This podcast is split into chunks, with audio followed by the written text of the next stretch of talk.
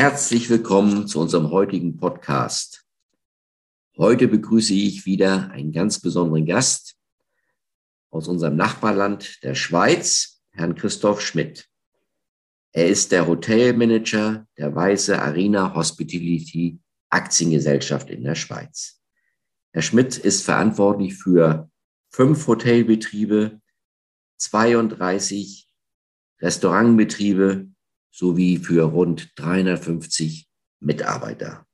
Themen, die wir heute besprechen werden, ist das Thema Nachhaltigkeit, was dort eine sehr, sehr große Rolle spielt, Mitarbeitergewinnung und Motivation bei einem saisonabhängigen Großunternehmen und Trends im Wintersport. Freuen Sie sich mit mir zusammen auf Christoph Schmidt. Hotel Live der Podcast für Menschen in der Hotellerie. Ja, hallo Christoph Schmidt.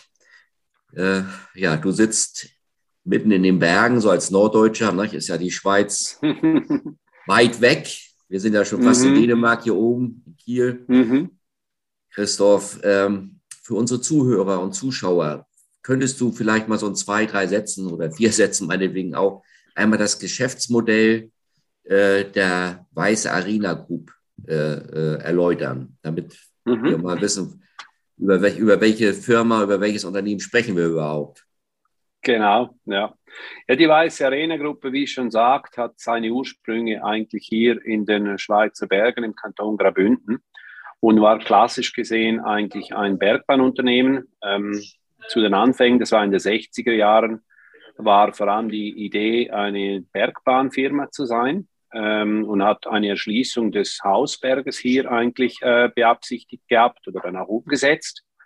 Und eigentlich später sind wir zu einem äh, Resort-Modell übergegangen. Ein Resort-Modell ist eigentlich äh, ja immer noch ein Bergbahnunternehmen, das aber eigentlich alle dazu relevanten äh, Dienstleistungen integriert hat. Sprich, wir sind ein Gesamtdienstleister im äh, Winter-Skiurlaubbereich. Ähm, äh, einerseits eben ganz klar alles, was mit dem Bergbahn, mit dem Skifahren zu tun hat, ob das jetzt Pistenrettung, ob das Pistenpräparation ist, Beschneiung. Aber unterdessen haben wir verschiedene Tochtergesellschaften, wie eben die äh, Gesellschaft, die ich leiten darf, das sind Hotels und Gastronomie. Wir verfügen um rund äh, fünf Hotels mit 1500 Betten und äh, rund 30 äh, gastronomische Einrichtungen von verschiedener Qualität und Größe. Das heißt vom Selbstbedienungsrestaurant mit 600 äh, Plätzen bis eigentlich zum Gourmet-Restaurant mit 16 Gourmet-Punkten mit 30 Plätzen. Äh, dazu kommt äh, Skischule und Snowboardschule sind integriert äh, und auch eigentlich das äh, Miet, ähm, ja, Miet, Miete von Skimaterial, Equipment äh, oder Kauf von Skimaterial. Und zusammengehalten wird das durch eine äh, Firma, die dann natürlich auch die Vermarktung dementsprechend macht und noch den Finanzbereich. Ja, so sind wir eigentlich aufgestellt. Spannend, Christoph. Das ist ja wirklich komplex bei euch. Äh, ich habe gesehen bei meiner Recherche, dass das Thema Nachhaltigkeit bei euch eine sehr große Rolle spielt. Nachhaltigkeit, gut, äh, wird ja immer populärer, wenn man so will. Gott sei Dank, muss, muss ich ja sagen. Aber äh, ihr habt ja, ihr nennt das Green Style ne, bei euch. Und äh, da würde mich mal interessieren, du bist ja für die Hotels und die Gastronomie verantwortlich. In diesem Kontext, wie, so, so Praxisbeispiele, wie, wie kann ich mir das vorstellen? Was macht ihr für die Nachhaltigkeit? Äh, wie, wie setzt ihr das in der Praxis um? Also ich glaube, im Laufe der, der Jahre und im, im Strategieaufarbeitungsprozess äh, ist uns einem immer mehr bewusst geworden, dass die Basis von unserer Existenz hier oben eigentlich die Natur selber bildet. Und äh, wir natürlich alles dafür tun müssen, dass diese Natur intakt bleibt und dementsprechend auch beim Gast ähm, sicherlich den hohen Stellenwert genießt. Und äh, wie du richtig gesagt hast, ja, äh, aus diesem also die Überlegung ist dann eben dieses Konzept vom Green Style ähm, rausgekommen. Wir sind eine Firma, wir haben so ein bisschen mit unserem Style, das heißt, äh, wir sind eine Lifestyle-Firma, wir sehen uns auch in einem Produkt äh, sehr im Lifestyle-Bereich.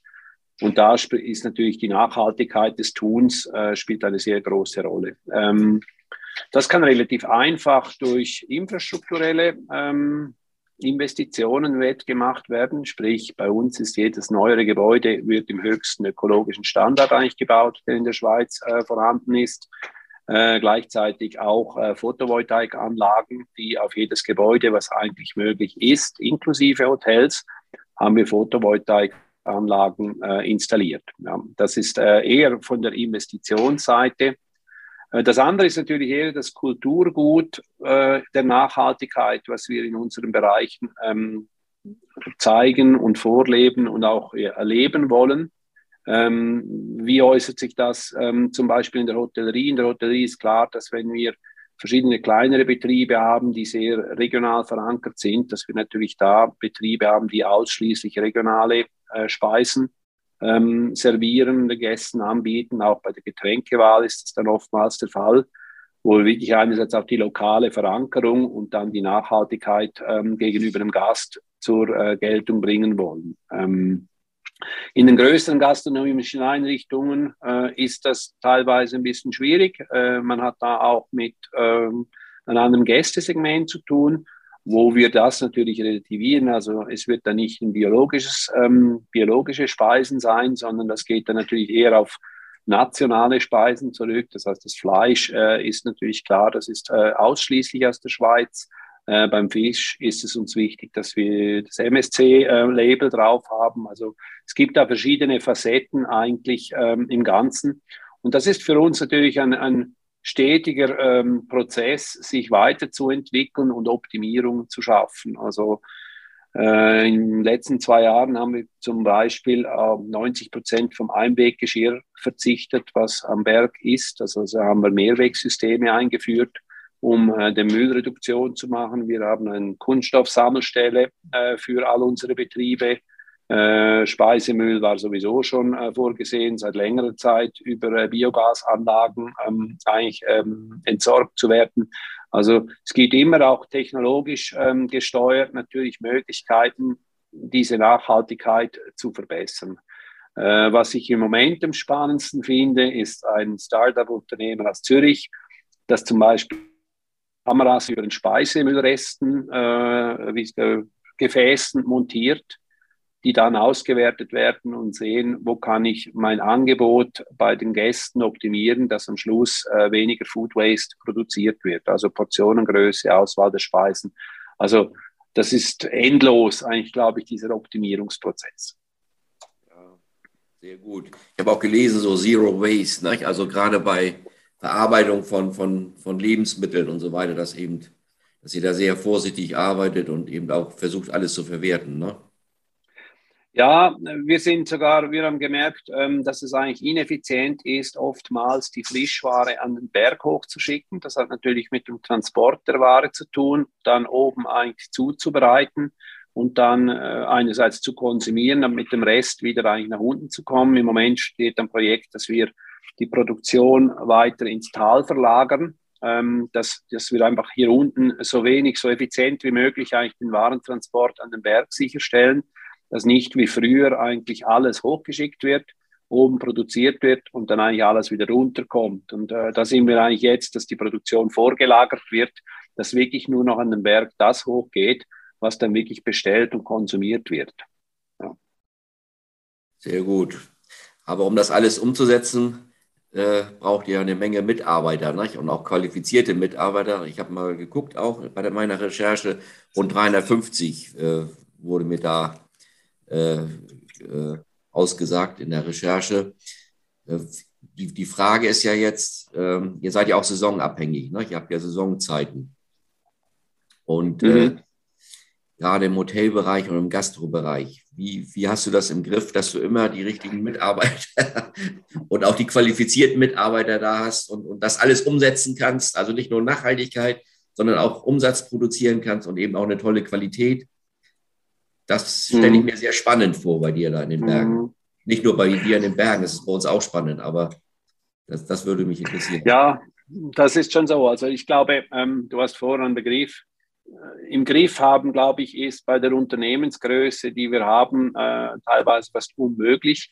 Ich sage immer, ähm, das Gefühl, die richtigen Menschen am Ort zu haben und auch das Gefühl, es im Griff zu haben, das muss eigentlich schon ausreichend sein. Und wenn man die richtigen Leute an Bord hat, dann ist man, reicht das auch und man ist überzeugt, dass das funktioniert, weil alles im Griff kann man ja eigentlich nicht wirklich haben. Äh, es ist schon so, das habe ich vorhin bei der Unternehmensvorstellung äh, noch nicht erwähnt. Wir haben rund 85 Prozent unseres äh, Ertrags werden in vier Monaten im Winter engagiert oder werden eingespielt. Und äh, das, da liegt natürlich die Schwierigkeit äh, schon auf der Hand, was das heißt für die Führung. Und wir arbeiten eigentlich so, dass es wie das Führungsteam, das Kernteam, das ist natürlich das ganze Jahr angestellt, die haben teilweise auch eine Bereitschaft, in den wenigen offenen Betrieben im Sommer eigentlich bei uns ähm, tätig zu sein, auch in anderen Positionen, was uns natürlich hilft, dass das Kulturgut ähm, nicht verloren geht und das eigentlich gepflegt und weiterentwickelt werden kann. Und ich glaube, das ist schon das, was, was am wichtigsten ist. Wir haben zum Glück in der Vergangenheit einen, einen großen Teil, der jeweils für die attraktive Wintersaison dann zurückgekommen sind und im Sommer sich irgendwo anders beschäftigt haben. Aber wie du richtig erkannt hast, schlussendlich geht es um die Menschen, die die Dienstleistung ausmachen und die Qualität ausmachen. Und das ist eine herausfordernde Situation, die wir jedes Jahr ähm, konfrontiert sind. Insbesondere natürlich jetzt, wo immer mehr natürlich auch die Fachkräfte ähm, vielleicht nicht mehr in unserem Beruf tätig sind. Ja, aber ähm, wie wirkt man dem ein wenig entgegen? Das hat, glaube ich, äh, mit der Attraktivität des Arbeitsplatzes, aber auch des Arbeitgebers zu tun, mit dem Umgang mit den Mitarbeitern, wie man äh, die Kultur pflegt ähm, und, und Wertschätzungskultur pflegt, dass die Mitarbeiter eigentlich da arbeiten möchten, wo andere Ferien machen, aber gleichzeitig natürlich auch profitieren vom Umstand, dass wir ein wunderbares Skigebiet haben und, und eine, ein, ein guter Arbeitgeber sind. In diesem Zusammenhang, Christoph, äh, frage ich mich, wo wohnen die Menschen, die bei euch arbeiten? Ne? Das ist ja auch immer eine große Frage, bei uns zumindest auch, äh, dass es also zu wenig Personalwohnungen, Mitarbeiterwohnungen gibt. Äh, hier oben in Norddeutschland, nicht nur auf den Inseln, ne, sondern auch auf dem Festland. Tolle Hotels und, und äh, tolle Konzepte, aber das Problem ist einfach, die Unterkünfte der Mitarbeiter zu finden. Ne? Wie sieht das bei euch aus? Ja, das sieht bei uns ähnlich aus. In der Vergangenheit, sage ich mal, vor, vor Corona-Zeit, ähm, fand man Lösungen. Also wir haben selbst äh, zwei Personalhäuser mit rund äh, 90 Wohneinheiten. Äh, die Gastronomie, hast du richtig gesagt, das sind 350 Mitarbeiter. Wenn ich das ganze Unternehmen der Weißen Arena anschaue, sind wir bei 1100 Mitarbeiter. Da sieht natürlich die Zahl von 90 Wohnungen ein wenig lächerlich ähm, gegenüber aus. Aber früher war das so, dass natürlich wir auf eine große Anzahl Wohnungen noch in der Destination zurück, zurückgreifen konnten oder äh, vermietbare Zimmer. Das Corona oder ja, der Virus hat natürlich dann schon eine sehr hohe Popularität unserer Destination eigentlich gebracht. Also wir wurden überrannt von äh, Gästen. Äh, gleichzeitig auch der Immobilienmarkt, der äh, sich sehr noch mehr aufgeheizt hat, wie das eigentlich ähm, früher war. Und das war jetzt die Herausforderung, die wir diesen Winter ganz klar äh, konfrontiert waren, war schon so, dass jeder, der irgendwo ein Zimmer hatte, hat das renoviert, hat es entweder Gästen zur Verfügung gestellt und wir diesen Winter sehr knapp eigentlich äh, dran waren. Äh, wir können eigentlich von Glück sagen, dass wir relativ ähm, äh, reiche Gemeinden haben, äh, wo wir uns bewegen. Äh, die reichen Gemeinden, das kommt noch her von dem ganzen äh, Zweitwohnungsboom, den wir 70er, 80er, 90er Jahre bis 2000 eigentlich erlebt haben und auch immer noch vorherrschend ist. Und das heißt, die Gemeinden haben Geld und äh, wir sind eigentlich ein Wirtschaftsmotor hier oben, der natürlich dann mit der Gemeinde Lösungen anschauen kann äh, mit dem Bau der Personalwohnungen. Sprich, es würde auf nächstes Jahr äh, werden wir wahrscheinlich eine Lösung haben, weitere 100 Wohnungen natürlich äh, zur Verfügung zu haben, die dem ein wenig entgegenwirken. Ähm, ja, es gäbe Möglichkeiten von Wohnungen ein wenig weiter weg, aber das ist natürlich so, der Mitarbeiter findet es einen attraktiven Arbeitsplatz, sofern er natürlich unmittelbar auch die Vorzüge der Gemeinden ähm, nutznießen kann. Und eben 10, 15 Kilometer weg ist meistens schon zu weit. Da würde auch ein Transport oder so nichts nützen weil er möchte dann eben in der Destination sein. Aber ich bin eigentlich positiv, dass einerseits mit der Abflachung des Immobilienbooms, ähm, der, der voraussichtlich ja ansteht, äh, und natürlich mit den Gemeinden hier mittelfristig Lösungen zu haben. Ich sage, im Moment sind die Herausforderungen da auch bei uns sehr akut. Äh, wie sieht das äh, mit der Inflationsrate, mit dem Kostendruck in der Schweiz bei euch aus? Also ich vermute mal ähnlich wie in Deutschland. Äh, da, das gibt ja eben die Problematik, dann eben diese Kosten auch weiterzugeben an die, an die Gäste. Ne? Also da tun sich ja viele Gastronomen Hoteliers schwer, die Preise anzuheben, aber teilweise haben wir ja Kostensteigerungen im Energiebereich von 30 Prozent. Wie sieht das bei euch in der Schweiz aus, Christoph? Ja, das sieht bei uns ähnlich aus. Ich darf jetzt nicht sagen, aber die Schweiz war ja schon immer eine Hochpreisinsel. Also vor allem im, im Hotelbereich, da musste man konkurrenzfähig bleiben. Im Gastronomiebereich ist das schlichtweg unmöglich rein wegen den Warenkosten. Also unsere Ware, die natürlich bedeutend teurer im Einkauf ist, wie das in, in der EU oder in Deutschland der Fall ist. Und natürlich auch die Mitarbeiterkosten, äh, die, die sehr, sehr hoch sind. Also rein äh, von dem Landesgesamtarbeitsvertrag. Und das zwingt uns eigentlich, je nachdem für welche Dienstleistungen natürlich diese Preisanpassung zu vollziehen. Ähm, ich sage, die Schweiz war jetzt für EU-Länder schon immer teurer teuer und äh, wahrscheinlich wird sie noch teurer werden. Äh, der Schweizer selber ist sich eigentlich das Preisniveau der Schweizer so gewöhnt. Das ist mal so. Und ich sage jetzt auch, wenn das EU in die EU endlich mal ein bisschen nachzieht, dann ist das eigentlich äh, besser zu verkraften für uns als, als eben diese großen Unterschiede, die wir einfach jetzt zurzeit noch vorherrschend haben. Oder vielleicht noch größer werden. Welche, welche Trends äh, siehst du denn im Wintersport jetzt so für die nächsten Jahre, wie sich das entwickeln wird? Also gibt es da aus, aus erster Hand äh, Wahrnehmung oder Einschätzung von dir, wo du sagst, das sind jetzt die Trends, so wenn ich mal so die nächsten Jahre gucke, was sich hier entwickeln wird? Mhm. Also ich glaube, diese, also eine, ich glaube, diese Naherholung, die, die ja jeder in der Geschwindigkeit, wie im Geschäftsleben äh, unterwegs sind, diese Naherholung, diese, diese Suche nach der Ruhe, ich glaube, das ist sicherlich etwas, äh, wo wir in den Bergen ähm, im Winter sicherlich profitieren, aber sicherlich auch im Sommer, das wird zurückbleiben. Also klar, ich habe vorhin erwähnt, wir hatten ganz tolle Sommermonate die letzten zwei Jahre, weil alle Schweizer natürlich keine andere Wahl hatten, wie in der Schweiz Urlaub zu machen. Ähm, das, glaube ich, wird sich ein wenig relativieren und die werden sicherlich das Ausland wieder aufsuchen, sobald eben die, die Mobilität oder ja, die wieder gewährleistet werden kann. Aber ich denke, dieses Gefühl, eben intensiv in der Arbeitswelt zu stecken und dann eine Naherholung irgendwo in der Natur, äh, in einem Bereich, wo man, wo man Weite hat, Größe, glaube, das ist ein Trend, ähm, der, der wird äh, bleiben. Äh, viel öftere und kürzere Aufenthalte, aber auch spontane Aufenthalte, sprich die Kurzfristigkeit der Buchung, die, die Bereitschaft vom Dienstleister auf diese Nachfrage reagieren zu können und sich einzustellen. Ich glaube, das ist etwas, äh, vor allem in unseren Breitengraden, wo wir doch relativ nahe an urbanen Gegenden wie Zürich dran sind. Glaube, auf das muss man sich einstellen. Das ist ein, ein, ein großer Unterschied ähm, zu, zu der Vergangenheit, wo man einfach schon sehr früh äh, sehr genau wusste, das Geschäft, was kommt. Ja. Ähm, der zweite Punkt, glaube ich, auch äh, eben diese Kurzfristigkeit. Äh, ich glaube auch, diese Spitzen, das heißt diese, diese Wochenendspitzen und Wochentagspitzen, das ist auch etwas. Äh, wir, wir reden oftmals von flatten the curve, also die, die Kurve abzuflachen. Äh, ich glaube, man kann in einem gewissen Maße das äh, mit Angebotsanreicherung machen. Auf der anderen Seite wird es auch noch, dass diese Hauptsaisonzeiten immer mehr und immer höher gefragt ist, weil das auch die wichtigste Zeit ist. Ähm, da habe ich noch nicht wirklich ein Rezept, weil eben die Kapazitäten auszubauen nur auf diese Spitzenzeiten ist sehr, sehr schwierig.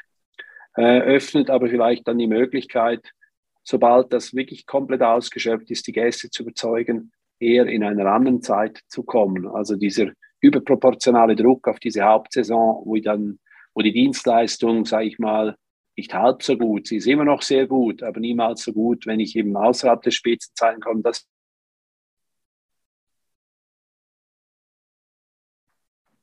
innerhalb dieser Spitzenzeit zu kommen, ja, die, die es sich einrichten können. Und das ist dann der Vorteil, wo ich sage, dieses, dieses, dieses ineinander reingehen von Arbeit und Freizeit bietet Chancen, wenn man natürlich die Möglichkeiten dazu bietet, ob das jetzt Coworking Spaces ist, ob das eben gute Möglichkeiten äh, vom, vom Übernachten, wo ich dann gleichzeitig auch arbeiten kann. Ich glaube, das bietet schon Möglichkeiten, diese Kurve ein wenig äh, flacher zu machen. Ich habe vorhin erwähnt, hinsichtlich der, ähm, der Saisonalität, oder ich sage 85 Prozent äh, sind im Winter erwirtschaftet. Auch da glauben wir eigentlich an eine Ausweitung der Saison. Also die Infrastrukturen sind ja eigentlich da. Mit guten Angeboten. Also wir haben zum Beispiel einen so einen Baumkronenpfad gebaut letztes Jahr, der sehr populär wurde. Wir sind an einer Bahnerschließung, an einem Berg, an einem UNESCO-Weltnaturerbe dran, äh, wo natürlich der Lift dann nicht nur die 150 Tage Winter im hochalpinen Gebiet, sondern dann geplant sind, 300 Tage zu laufen. Das sind natürlich schon äh, starke Destinationsprodukte, die uns helfen, eben nicht nur den Winter, sondern auch die restliche Zeit des Jahres äh, besser auszunutzen und natürlich auch dann Arbeitskräfte das ganze Jahr einstellen zu können. Ja, das hatte ich mir auch noch als Frage notiert, was ihr außerhalb der Wintersaison äh, macht bei euch. Aber du hast mir das ja jetzt schon beantwortet und auch, äh, wie, die wie die Strategie letztendlich bei euch aussieht, dass das also über die Wintersaison hinaus auch sich weiter beleben wird. Ne? Das sehen wir ja oben bei uns an der Küste auch. Ne? Also früher hatten wir nur eine Sommersaison, aber äh, einige Destinationen hier bei uns oben, die haben schon fast zwölf Monate Saison, wenn man so will. Ne? Weil die Leute eben, wie du mhm. auch richtig sagst, die Ruhe wollen. Die brauchen auch nicht immer unbedingt Sonne, die wollen die frische Luft. Und äh, ja, das ist, das ist auch ein Trend, den, den wir hier stark wahrnehmen. Hm. Ja, die Frage ist eben schon, also das ist im Langfristigen kann ich ja als Destination und das sind die Gemeinden auch mit im Boot mit wirklich guten Produkten.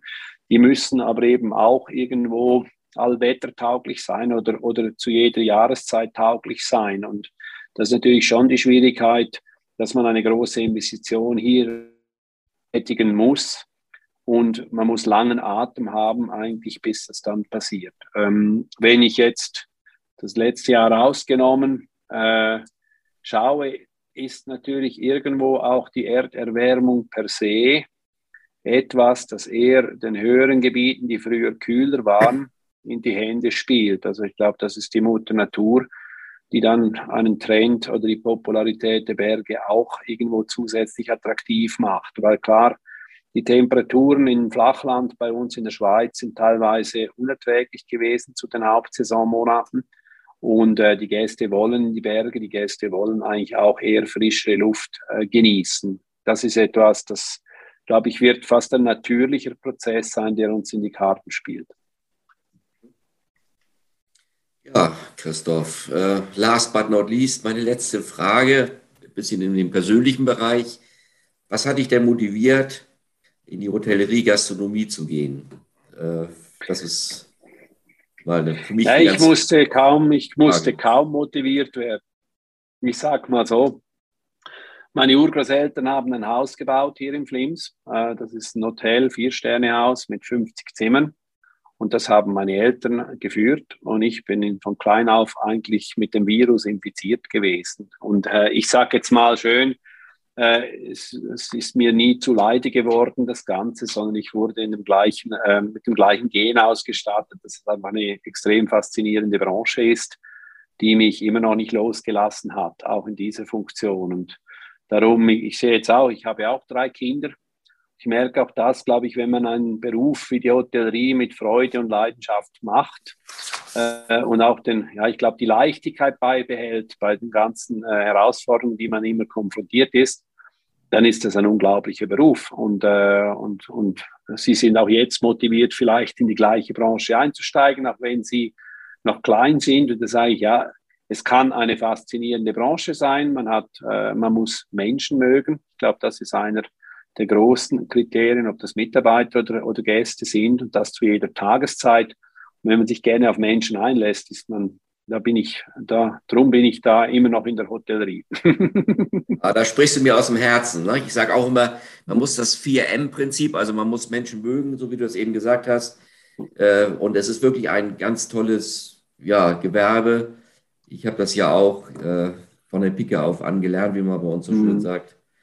Und ich versuche auch den jungen Menschen das nahe zu bringen. Aber was ich spannend finde, ist, dass äh, du als Sohn das so übernommen hast. Nicht? Denn ich kenne auch viele Beispiele, da sagen die Kinder, ich habe gesehen, wie unsere Eltern arbeiten und ich, da gehe ich nicht rein in die Hotellerie, Gastronomie. Mhm. Und mhm. das ist natürlich so ein Geheimnis, was haben deine Eltern richtig gemacht und was machst du jetzt richtig bei deinen Kindern. Ne? Also ich mhm. denke immer, indem man das positiv vorlebt. Ne? Das ist die beste, mhm.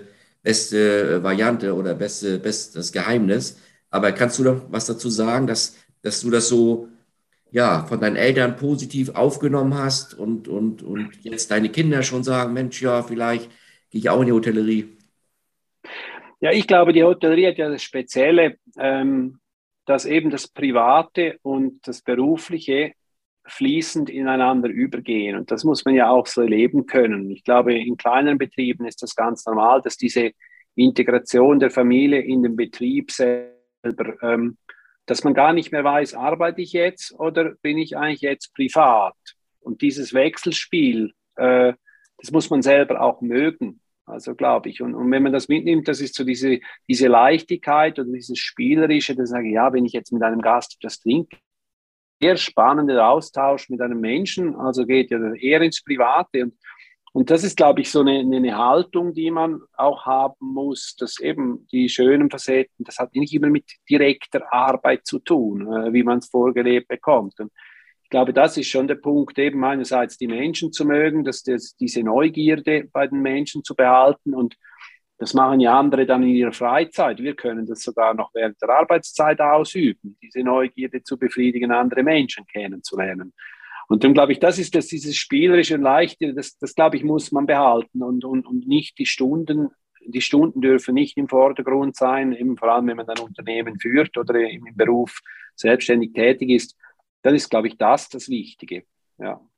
Ja, super. Christoph, dann danke ich dir ganz herzlich Bleibt Danke gesund. Dir vielmals. Gleichfalls. Wann läuft eure Saison jetzt aus? Wann, wann, wann ist bei euch die Wintersaison zu Ende? Jetzt nach Ostern oder? Ja, wir orientieren immer uns so nach Ostern. Natürlich auch genügend Schnee. Das haben wir nochmal bekommen übers Wochenende. Also wir haben noch die weißen Tannenspitzen jetzt bekommen. Also am Ostermontag wird ein Schluss sein. Ja. Sehr gut. Pass auf dich auf. Bis demnächst Danke. mal. Alles Gute. Danke vielmals. Tschüss. Danke auch. Ciao. Tschüss.